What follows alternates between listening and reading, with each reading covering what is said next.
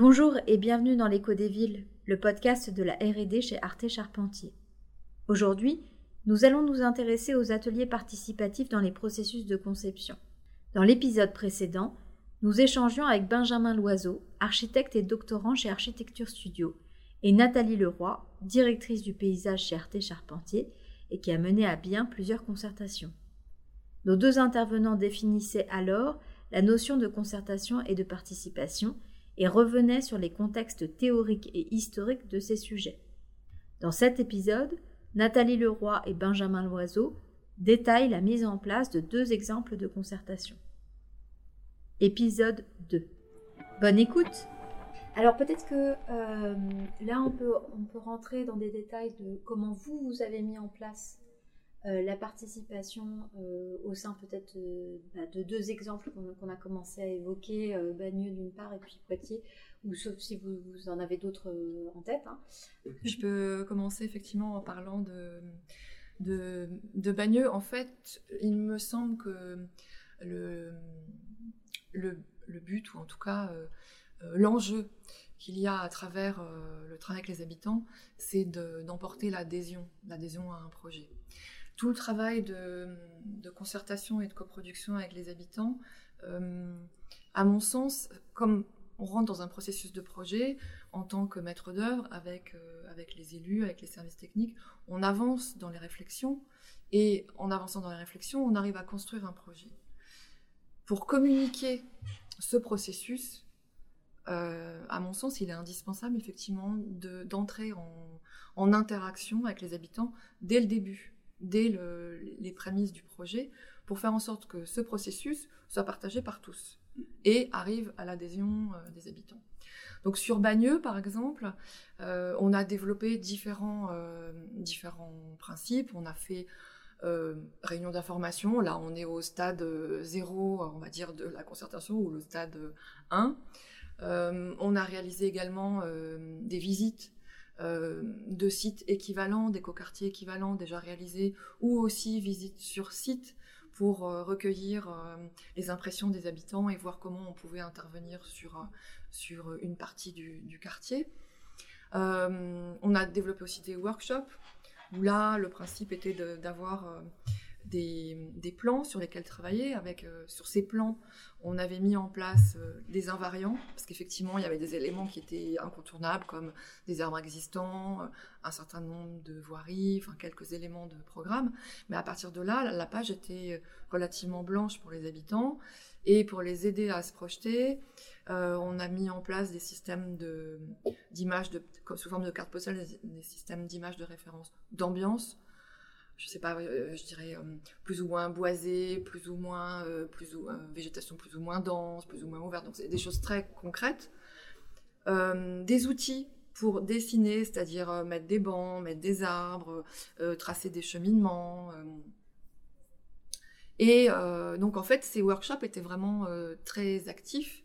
Et les, nous qui avions, en tant que maître d'œuvre, déjà avancé sur le projet, pour le montrer aux habitants, on l'a donc déshabillé, on a gardé que ce qui était incontournable, et les habitants sont intervenus dessus. Et à partir de là, nous, on a retravaillé notre projet. Euh, si je prends l'exemple du, parc euh, Ilan Halimi qui est au cœur du quartier euh, théâtre, on avait prévu un certain nombre de cheminements. Après réunion avec les habitants, on a enlevé la moitié de nos cheminements et on a gardé vraiment l'essentiel. Et, le projet n'en était que, mieux également à, mon sens. Et en fait, ce, travail avec les habitants, il est très constructif à partir du moment où il se fait aussi euh, dans une forme de sincérité et d'échange. C'est-à-dire promettre des choses qu'on ne peut pas réaliser, ça, on va à l'échec. Par contre, être capable de revenir sur sa copie, de modifier euh, ses premières intentions en fonction de ce qu'on a entendu des habitants, ne fait qu'enrichir le projet et donc participe au processus d'appropriation qui à mon sens c'est le, but euh, ultime euh, de la concertation, c'est-à-dire faire en sorte que les gens, les habitants futurs, les habitants existants, les, voisins, euh, se reconnaissent dans ce projet et puissent se projeter dedans. Oui, mais ça, résonne un peu avec les, méthodes qu'on met en cours à, Poitiers. il y a un, un triptyque que j'aime bien, dont j'aime bien parler en, conception accusagée, c'est le triptyque dire, faire, mettre en scène.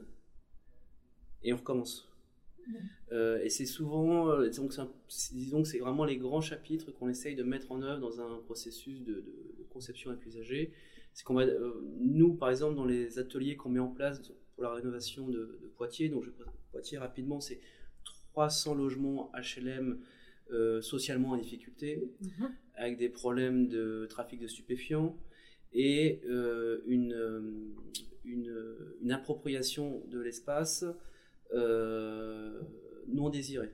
Pour parler plus clairement, euh, des, jeunes euh, gens qui trafiquent au détriment de, des autres habitants qui se sentent moins en sécurité, notamment le soir. Mmh. donc nous, loin de nous l'idée de, forcément vouloir les, éliminer, ces, ces, dealers. notre question, c'est plutôt de savoir comment est-ce qu'on peut vivre ensemble et pour vivre avec, euh, et, pas que l'espace soit préempté par une seule fonction.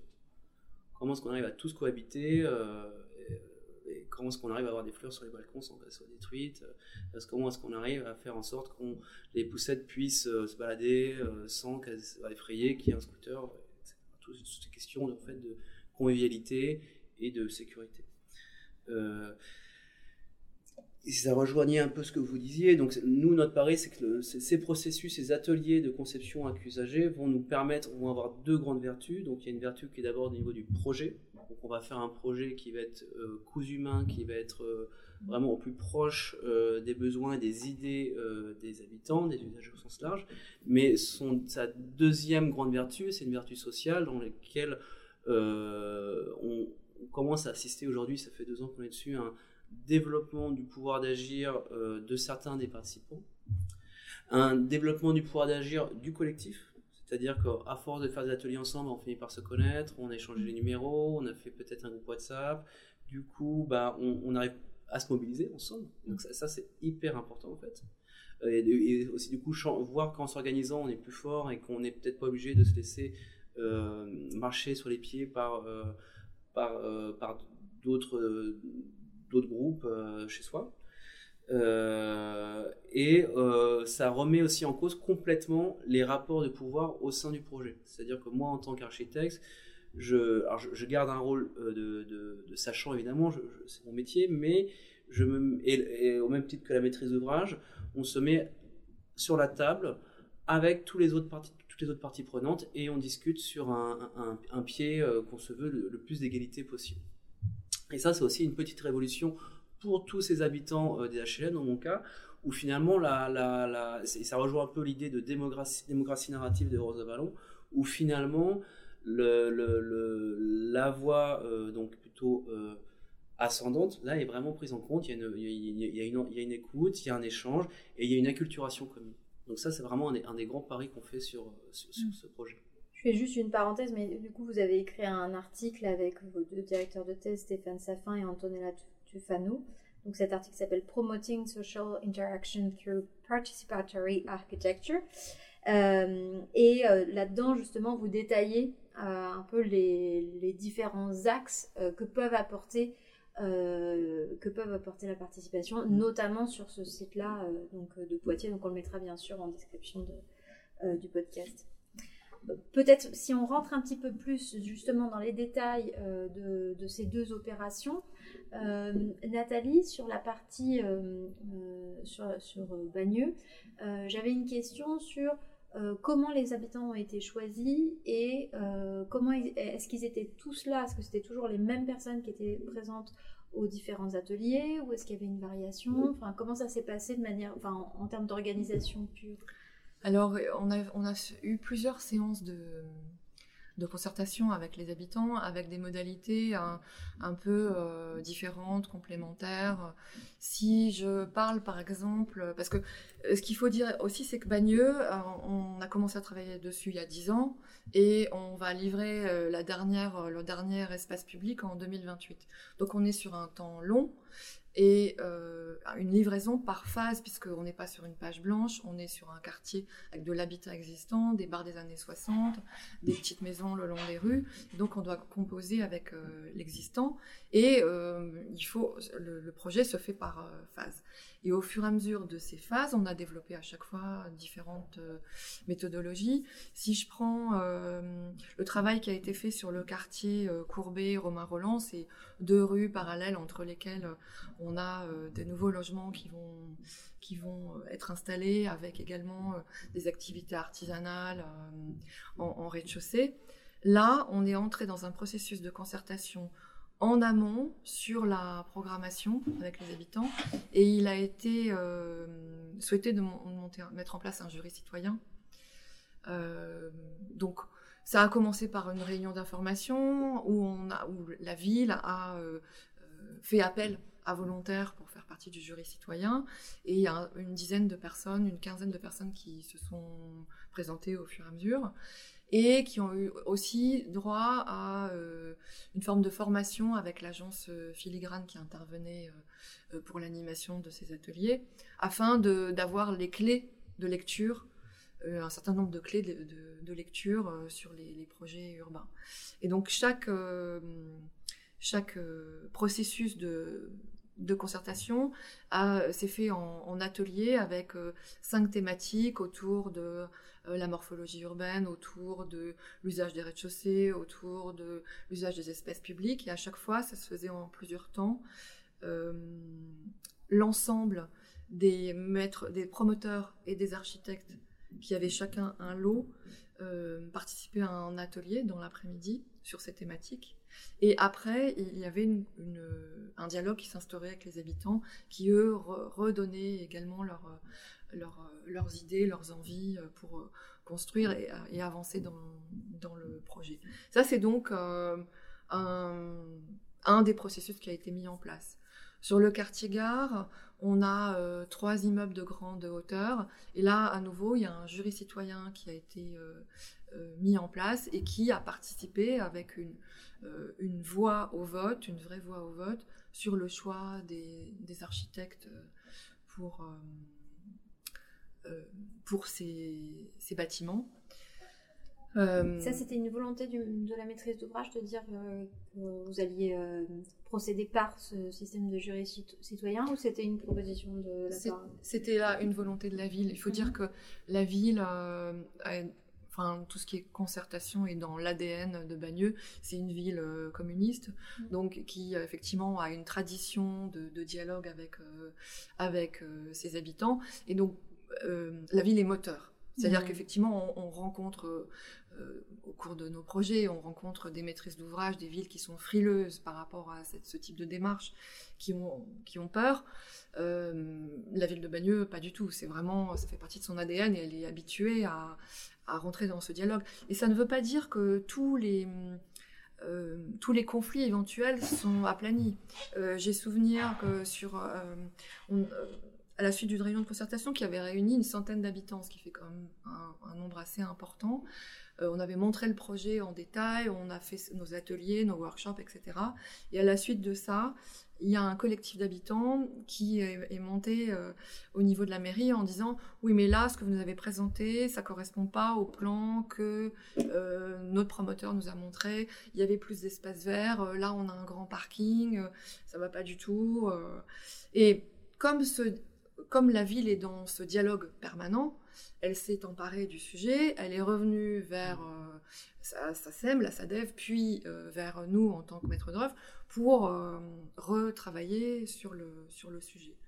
En fait, pour tout dire, on avait été contraint d'agrandir ce parking, euh, là, et on était, euh, nous, en tant que maître d'œuvre, ravis que les habitants aient pu avoir leur mot à dire de manière très concrète mmh.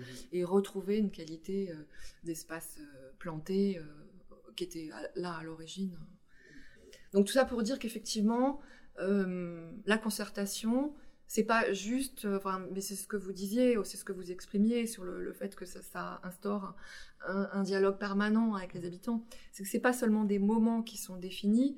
Ce dialogue, quand on l'instaure, euh, il reste dans le temps, il s'installe Et il, permet effectivement ces, échanges fructueux entre habitants, maîtres d'œuvre, ville, maîtres d'ouvrage.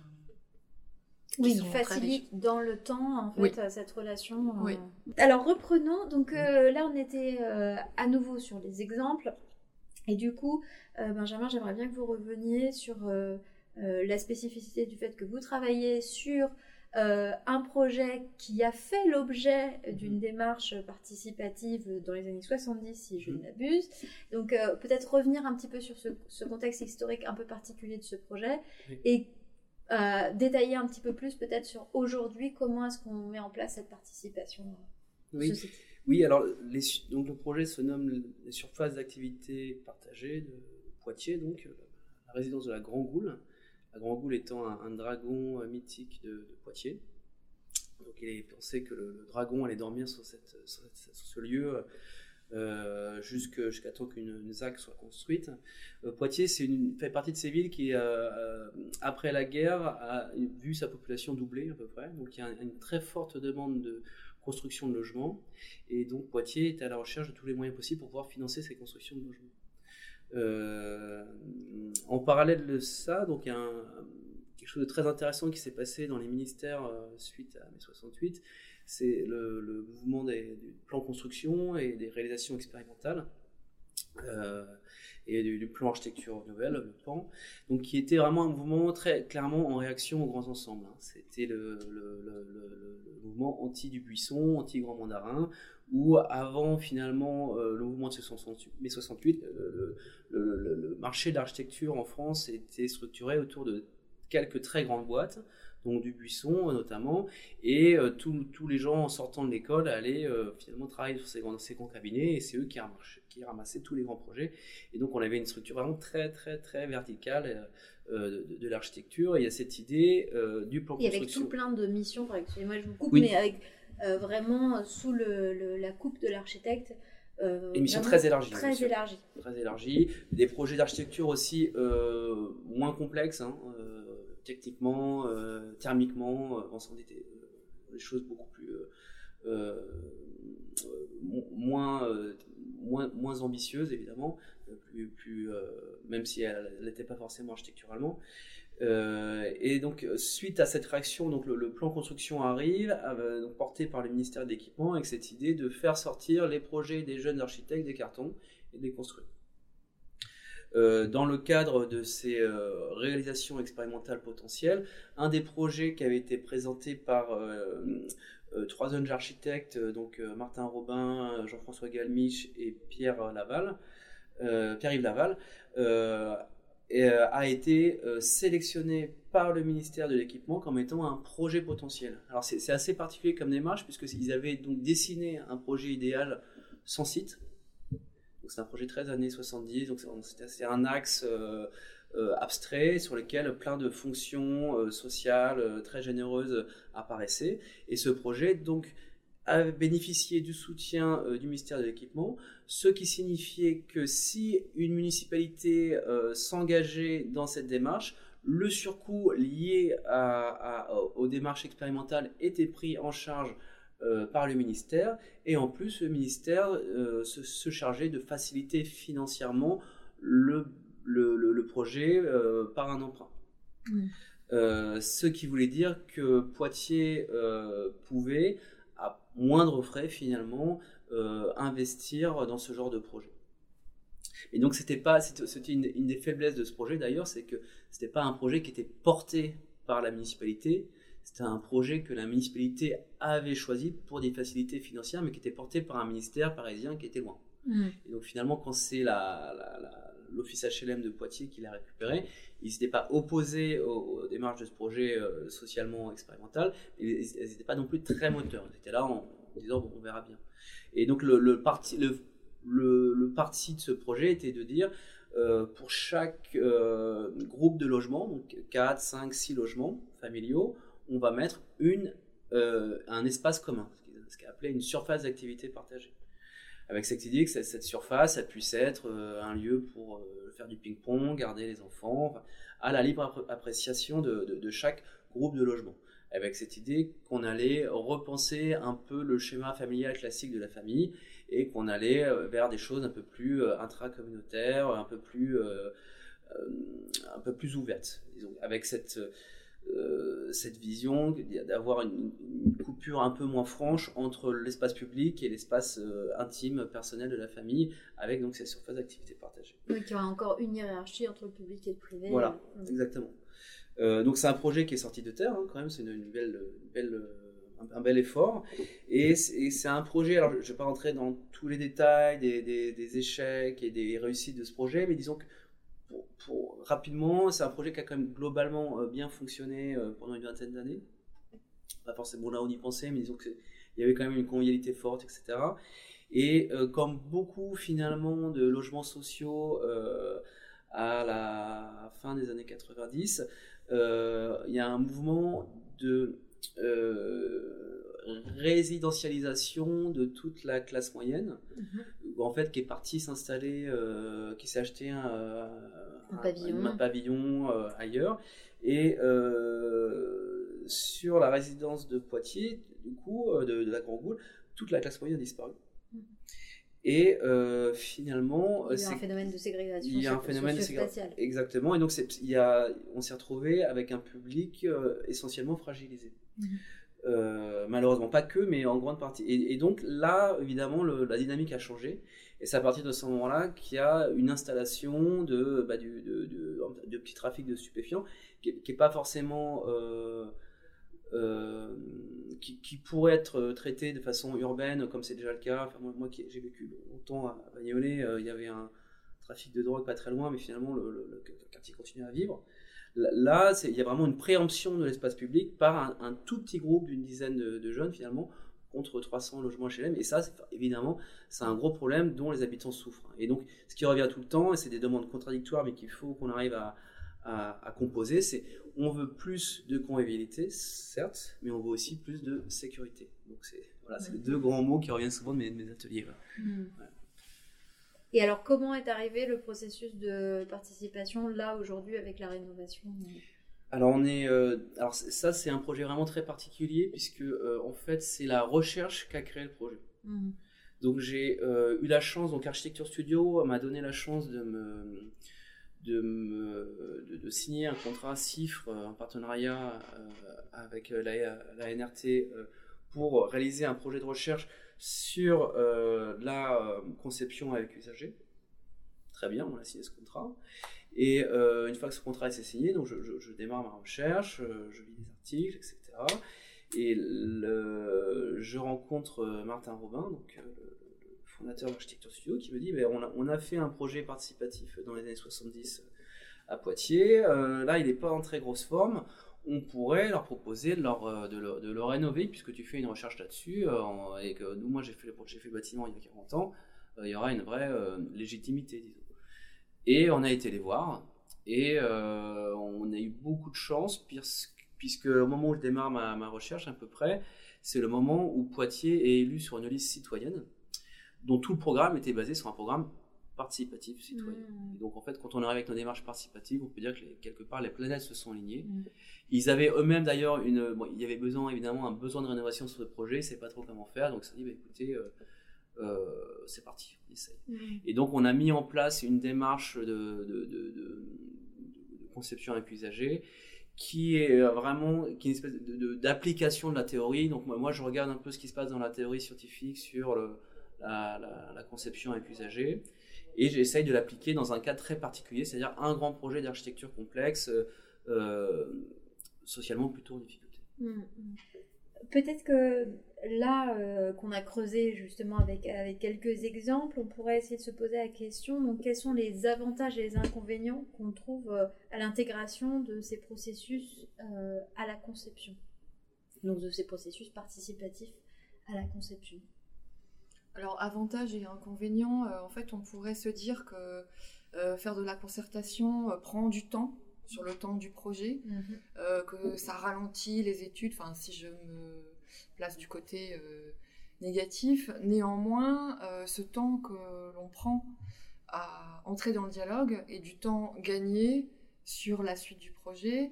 Et en général, c'est du temps qui évite d'aller au conflit ouvert avec des grandes difficultés. Donc, effectivement, c'est donc s'engager dans la concertation permet de, de réduire ces risques, mais il faut le faire réellement. Je pense au cas de je pense euh, pas mal de monde a entendu parler de, de, l'île Saint-Sauveur, où en fait, euh, dans le déroulé du, projet, il y a eu euh, un processus de, de concertation, mais qui n'est jamais entré en résonance avec les décisions politiques pour faire avancer le projet urbain. Et donc, pas de, pas de croisement, pas de confrontation. Et donc, finalement, ces deux démarches qui se sont faites en parallèle. Et là, on est aujourd'hui dans une situation bloquée. C'est-à-dire qu'effectivement, la concertation n'est pas rentrée vraiment en, dialogue avec les décisions politiques et on a un blocage.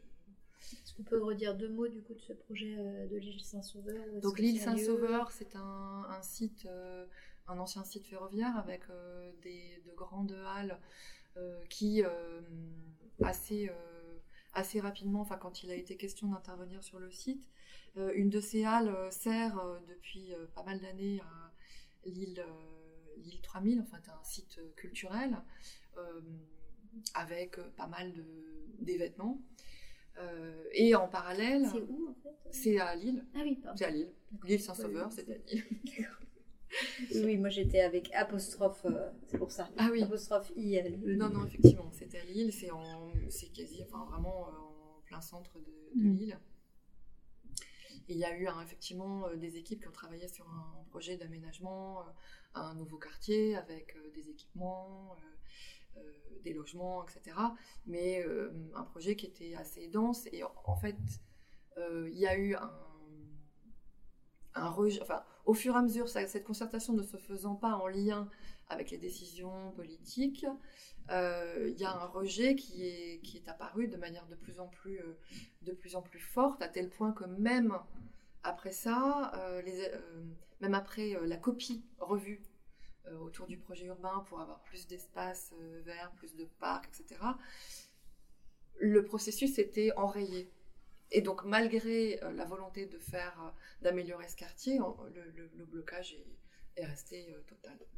D'où mmh. l'importance de, quand on s'engage dans un processus de concertation, de le faire vraiment pleinement euh, euh, avec une forme d'engagement des hmm. décideurs. Hmm. Sinon, c'est juste euh, une forme de poudre aux yeux qui ne sert strictement à rien. Et là, pour le coup, c'est de la vraie perte de temps. Benjamin, sur cette question, inconvénient, avantage Oui, donc, un, des, une des vertus de, de, la conception accusagée, ce que j'ai observé sur euh, notre projet de Poitiers. Donc c'est vraiment l'itération dense qui permet, moi en tant qu'architecte, d'avoir une vision très fine des besoins, des idées des habitants et de faire vraiment un projet au plus proche euh, des attentes futures, euh, des attentes présentes et des, des, usagers. Et ça, c'est je, je, le sens, je sens que j'ai évolué sur, sur plein de questions. Et on arrive à faire vraiment des, projets euh, humains, des projets sur mesure qu'on n'a pas du tout la possibilité de faire dans le cadre d'un projet de matrice d'œuvre classique où en fait le temps euh, court va très vite. Euh, on fait une esquisse en deux mois, euh, ensuite on court à la PS, on court à la PD, etc. Et, on va retrouver finalement des fois, j'ai travaillé sur un hôpital notamment où c'est, on a déjà fini le marché, on est en train de, on a démarré le chantier, et là on invite les futurs utilisateurs, c'est-à-dire les, infirmiers, à regarder notre projet, ils nous font voilà, ça va pas du tout, faut tout changer. Si ces gens-là, on les avait invités en amont, on aurait peut-être fait un projet beaucoup plus intelligent. Donc le fait vraiment d'intégrer très en amont les usagers et de prendre le temps d'écouter, de prendre le temps d'évoluer sur un projet, c'est vraiment que du bon pour le, pour le projet, je crois. C'est même du bon, euh, je dirais, presque économiquement, puisque un projet qui va être euh, mieux conçu, plus, plus proche des besoins des usagers, il sera, de mon point de vue, euh, et de point de vue d'autres chercheurs, beaucoup mieux accepté, beaucoup plus approprié et donc beaucoup plus entretenu sur le temps long. C'est aussi une des grandes vertus que je vois euh, du, point de vue vraiment du projet architectural. Hein. Euh, après, au, niveau des, limites, eh bien, les limites, c'est évidemment l'aspect financier. La, conception avec l'usager, ça a un coût au démarrage et un coût qui, doit le supporter. Comment, on l'intègre dans un processus classique Si on regarde à l'échelle du coût d'un projet, c'est ridicule. Hein. Donc, il y a une, réflexion aujourd'hui à avoir sur les limites administratives et réglementaires pour pouvoir, disons, sortir ces démarches d'une logique de niche aujourd'hui, ce qui est un peu dommage, et euh, regarder comment on peut les intégrer de façon plus massive pour euh, réussir à faire des projets qui soient euh, plus proches des besoins des, habitants. Parce que je suis sûr que vous avez déjà fait l'expérience, peut-être vous personnellement, de vous dire bon, il y a un projet qui est livré, mais comment ça se fait qu'ils n'aient pas vu ça? C'est évident. comment ça se fait que l'architecte ou, ou, je ne sais qui n'ait pas vu qu'il fallait que le, la poubelle soit là et voilà. Donc, faire ces démarches, évidemment, ça permet de gommer tout ça. Moi, ça me permet aussi d'évoluer dans ma, dans, ma façon de voir le, le, projet, puisque j'ai un exemple très concret sur, sur Poitiers, par exemple. Je, le projet de Poitiers, c'est une grande place. Et euh, c'est une grande place qui est complètement ouverte. Donc, euh, moi, comme architecte, euh, je, trouve ça extrêmement bien que ce soit une place qui soit ouverte. Et euh, je ne voulais certainement pas la, résidentialiser, c'est-à-dire la rationaliser, c'est-à-dire la fermer la nuit. Mm. elle reste ouverte la journée, elle est fermée la nuit. Mais en fait, en discutant euh, avec les habitants, donc ce que je vous disais tout à l'heure, donc il y a deux grands axes qui sortent hein, de, toutes les, les, 1000 propositions que j'ai entendues le long de tous mes ateliers. Il y a vraiment toute une catégorie de propositions qui sont autour d'une volonté de convivialité très forte, et il y a un autre grand axe, c'est vraiment autour de la sécurité, et de la tranquillité publique. Euh, ça avec euh, un certain, disons, euh, certaine faiblesse de la puissance publique qui, lorsqu'il y a des gens qui font du bruit la soirée sur la place et qui empêchent de dormir tout le monde, personne ne vient, la police ne vient plus. Bon, ça, c'est, ça, ça, c'est mon équation d'entrée. Comment est-ce que euh, j'arrive à résoudre ce problème-là? Et bien finalement, ce que j'aurais pas fait depuis mon bureau apparaît en disant oh non, surtout pas euh, euh, fermer, etc. Eh bien aujourd'hui, alors je sais pas si ça va se faire, mais moi en tant qu'architecte, ce que je vais préconiser, c'est effectivement peut-être un dispositif temporaire de fermeture de la place la nuit qui fait que pendant la journée, on va pouvoir avoir des choses très fortes en termes de jeux pour enfants, en termes de, de, de, de possibles convivialité, peut-être des tables de pique-nique, peut-être des jeux pour enfants, des choses. Mm. je, vais pouvoir, par ce procédé, euh, réussir à, à, trouver, disons, de mon point de vue, une, un compromis euh, acceptable. Mm. Mais donc ça, c'est des choses que j'aurais pas du tout vues vu, euh, en dehors du cadre de si on n'avait pas fait tous ces ateliers avant. Mm. Mais ça, il me semble que ça pose quand même la question de l'expertise de l'usager, c'est-à-dire que finalement, euh, on, cherche à. Pourquoi est-ce qu'on cherche à interroger les usagers, les faire participer? C'est bien parce qu'effectivement, on veut que ce soit au plus proche de leurs besoins finaux, finalement. Mais euh, les usagers peuvent être amenés à changer. On a bien vu, on a parlé de voilà, quand on est dans un cadre de maîtrise d'ouvrage public, euh, qu'on est sur euh, des, logements, des logements sociaux, etc. Les, usagers sont amenés à bouger. Et même dans d'autres cadres, ça, peut être aussi le cas. Et donc finalement, si on est sur de l'hyper expertise de chaque individu qui va apporter sa spécificité et sa connaissance sur un site et son avis sur ses propres besoins, euh, comment on passe de cette question de l'individu, de l'individualité, à la question du collectif? Moi, c'est toujours un peu ça qui euh, m'interroge sur, sur euh, le, choix qu'on peut faire suite à des concertations, même si je, comprends tout à fait l'intérêt et la pertinence de faire ces démarches-là. Tu parles de l'expertise des habitants, et en fait, je pense qu'il faut envisager la, concertation ou la coproduction avec les habitants. Déjà, en tant que maître d'œuvre, ça veut dire accepter une forme de modestie Mhm. qui fait que tu te dis que tu n'es pas le seul expert qui, mhm. qui sait. Mhm. Et toi, en, tu vois, tu parles de l'expertise des habitants, de l'expertise individuelle qui risque peut-être de, de, fragmenter, on va dire, ou d'avoir euh, des vues euh, trop individualistes. Euh, je pense au contraire que si toi, en tant que maître d'œuvre, tu acceptes une forme de modestie et de pas être le seul sachant mhm, mhm. et de pouvoir t'enrichir de la parole euh, des autres, des habitants. Au global, dans la réflexion générale, je pense qu'on ne va pas vers des individualités, mais vers un, mouvement et un projet d'ensemble. C'est-à-dire qu'il y a quand même des éléments que tu, des communs euh, que tu arrives à retrouver dans, dans une réflexion collective. Et, c'est ça, à mon sens, qui est vraiment le, le, la qualité de la coproduction avec les habitants. J'entends ce que tu dis, mais pour euh, continuer un petit peu dans, dans ce que j'évoquais, par exemple, il y a des études qui ont montré que forcément on avait plus ou moins certaines typologies d'habitants qui allaient répondre à des processus de concertation.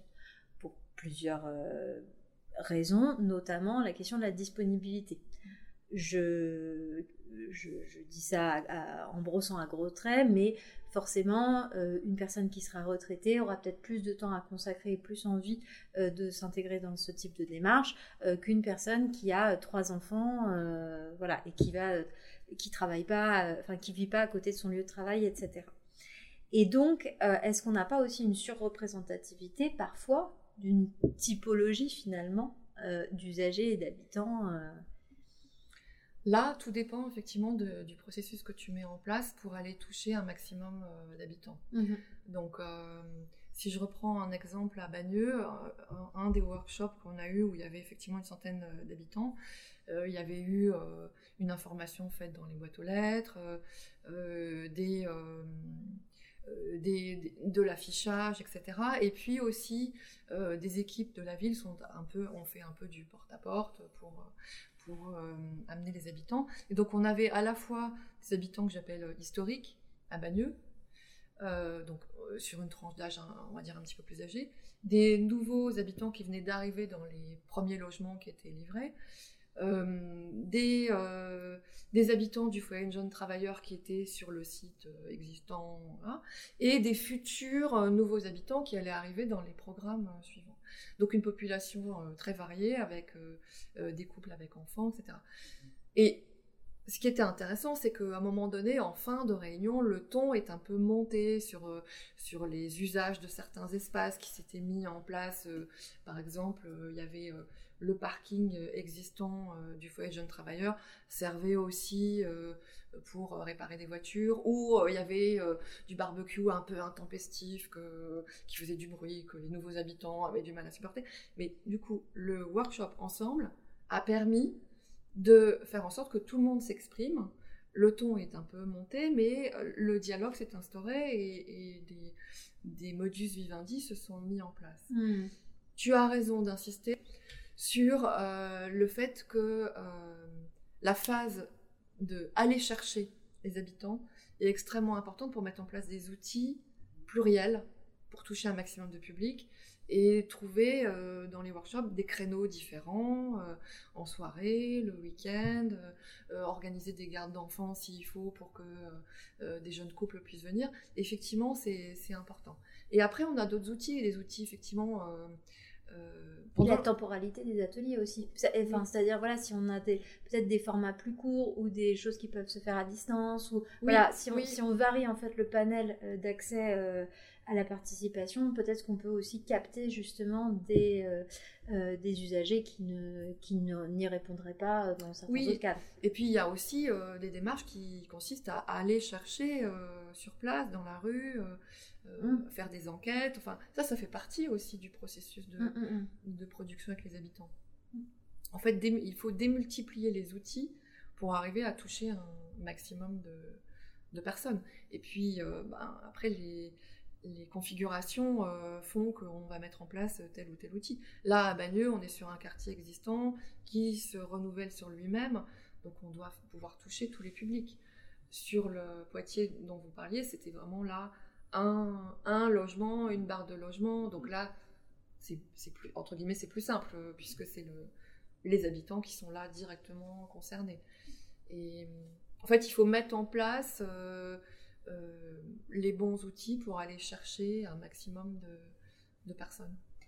On va revenir sur les outils parce que je pense que c'est une question qui est très importante, mais simplement pour euh, revenir sur cette question avantages, inconvénients, je voulais simplement vous, euh, vous notifiez peut-être que, euh, Benjamin, vous connaissez ce, travail de, recherche d'une chercheuse qui s'appelle Clémentine Schlelings, pardon, Schlelings qui a fait une thèse sur le renouveau des approches participatives pour la fabrique de la Smart City, donc elle restait sur une thématique particulière, mais elle a mis en place un petit diagramme que je trouve très intéressant où elle met en rapport le degré de satisfaction des participants par rapport au degré de, de maturité, c'est-à-dire de récurrence des, des, participations auxquelles ces usagers vont euh, avoir accès.